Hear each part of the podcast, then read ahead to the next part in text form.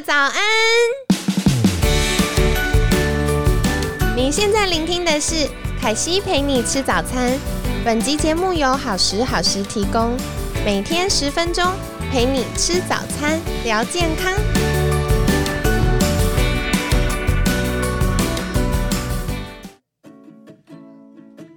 嗨，欢迎来到凯西陪你吃早餐，我是你的健康管理师凯西。今天呢，一样邀请到我们专业又美丽的玉涵营养师。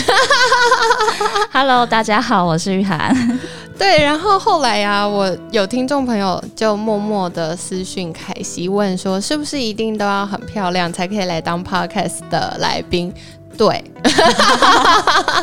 主持人这样会很开心。好哦，然后今天其实我们要聊的是呃很重要的话题，大家常会问的就是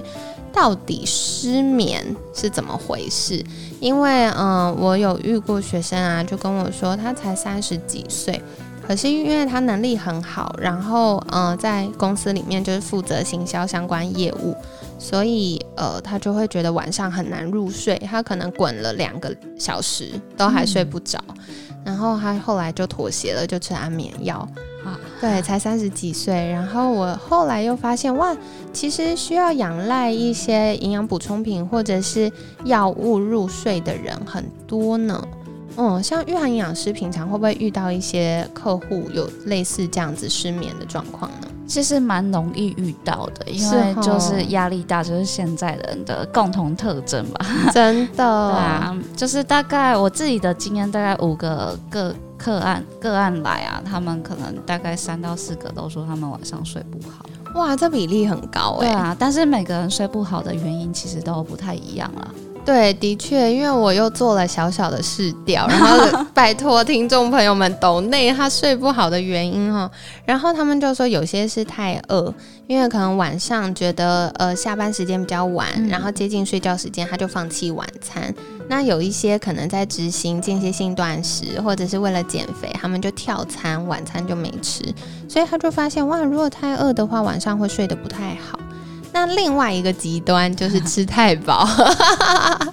哇，吃太饱觉得胃肚肚的，也没有办法好好睡觉。那再来就是，呃，血糖不稳啊，也会影响到我们睡眠。其实跟呃可惜，哇，好久哦，一九年，我们二零一九年的时候聊了很多睡眠的话题，然后当中其实跟大家分享一个东西叫食欲素，就是我们大脑神经中枢它去感知我们。呃，脑袋里面的血糖，嗯，然后如果发现血糖太低的时候，它就会叫我们起床。所以如果血糖不稳，太过度的上上下下的时候，也会影响到我们睡眠。那再来常常见到的就是褪黑激素不足，或者是压力大，像是多梦啊，或很早起床。然后再来的话，就是睡眠环境造成的，可能太冷、太热、太吵或太亮。那再来的话，太晚睡哦。我有一个是呃二十出头岁，就是呃大学生的学生，然后他就跟我说，嗯，凯西，我有发现我晚上有个阶段会特别想睡觉，但熬过了那个阶段，他就超醒，就可以一路到早上。所以他就说，嗯，这又是为什么呢？觉得很有趣。那嗯、像刚刚提到几个失眠的原因啊，想要请玉涵营养师来跟我们分享。其实我自己最想问的事情是，褪黑激素不足会影响我们睡眠。嗯可是很多我的学生或一些朋友会分享说，诶，到底要补钙，还是补色氨酸，还是补褪黑激素，然后还是要补伽巴？到底哪个比较有效？其实我觉得答案还是一样，就是就是看每个人的状况。有些人可能是缺钙，或是缺镁，就是这些可以帮助你放松的矿物质。那有些人可能就是真的是，呃，也许是他呃蛋白质营养不够，所以他的身体的褪黑激素分泌的比较不足够，或者是呃他可能长期就是需要呃晚上大量的使用电脑，或是他在看一些三 C 的呃荧幕的话，它也会去影响到我们脑袋的褪黑激素的分泌，所以每个人的状况是不太一样的。哦，所以很重要，有可能是矿物质钙跟镁的缺乏对。然后也有可能是因为蛋白质摄取不足。嗯其实，呃，像大家都会觉得蛋白质摄取不足跟褪黑激素有什么关系呢？其实蛋白质它会分解成氨基酸，对，那有个很重要的氨基酸叫色氨酸。没错，所以，如果色氨酸呃摄取不足，它就会影响到我们后来合成褪黑激素，对不对？哦，对啊，其实嗯、呃蛋白质摄取不足这里，我觉得要特别强调一点是，嗯、有有一部分人确实是吃比较少，那他吃比较少背后可能很多原因，什么怕胖啊之类都的。吃素对我觉得我现在观察到更多的人是吃太快，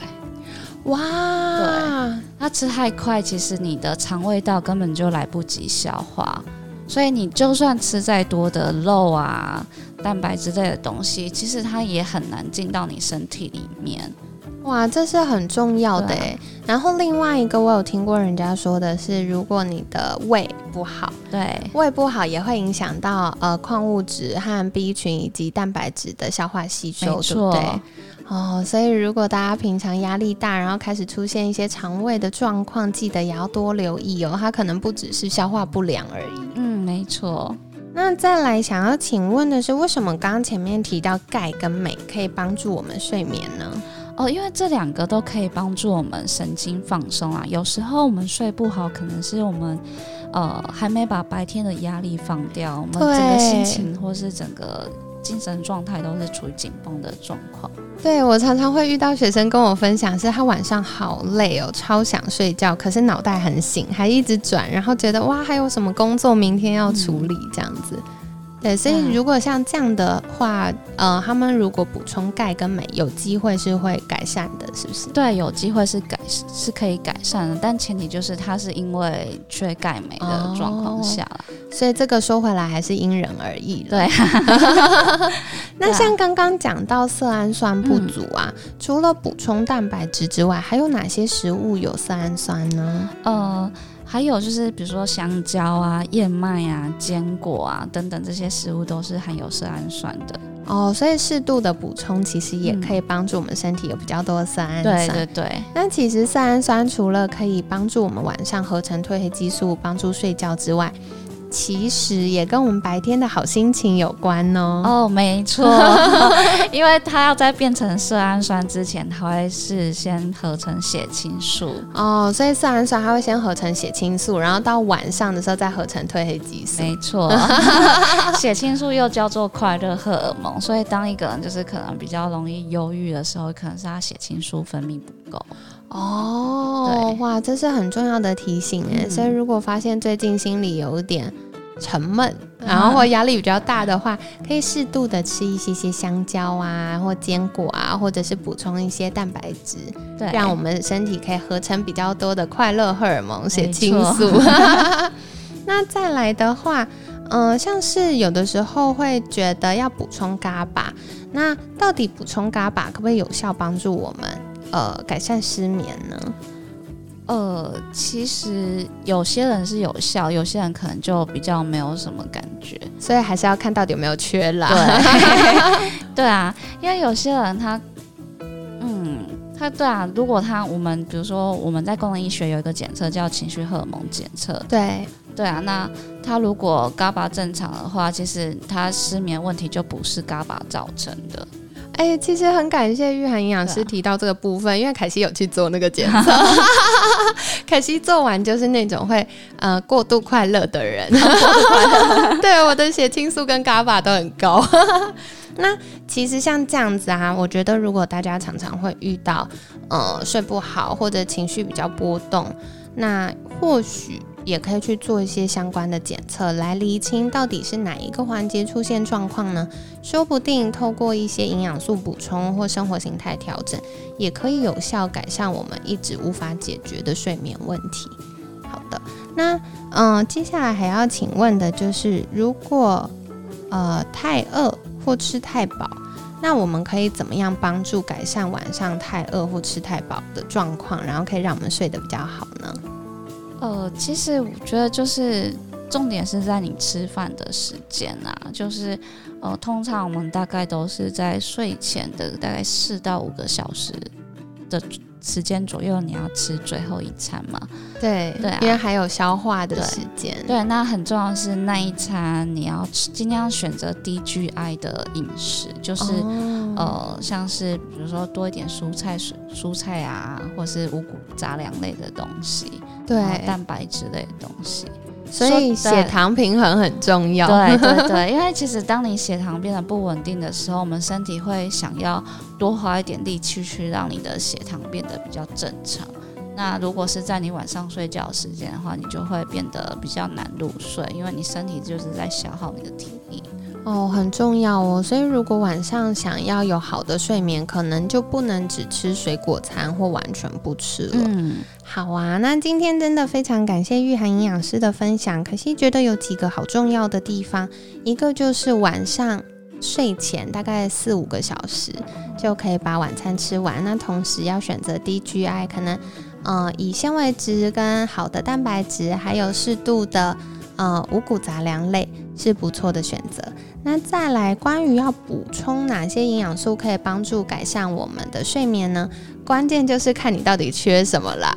因为如果缺钙镁，或者是缺色氨酸、缺伽巴，它的解决方案可能是不一样的哦。那如果是缺色氨酸，特别是会觉得，哎，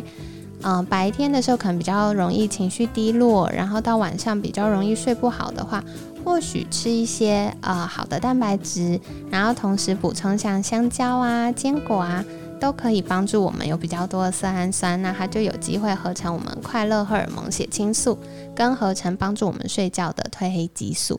那再来的话，就是如果压力大，那可能就可以听我们之前分享的，跟大家分享五加一的呼吸法。那或许用这种海浪呼吸法，嗯可以帮助我们有比较好的舒压，然后也会让我们有好的休息喽。那今天很感谢就是玉涵营养师的分享。如果大家还想获得更多相关的资讯，可以到哪里找到你呢？哦，如果大家想获得更多的资讯的话，可以去追踪我的粉砖，我的粉砖叫做哈娜的实在哲学。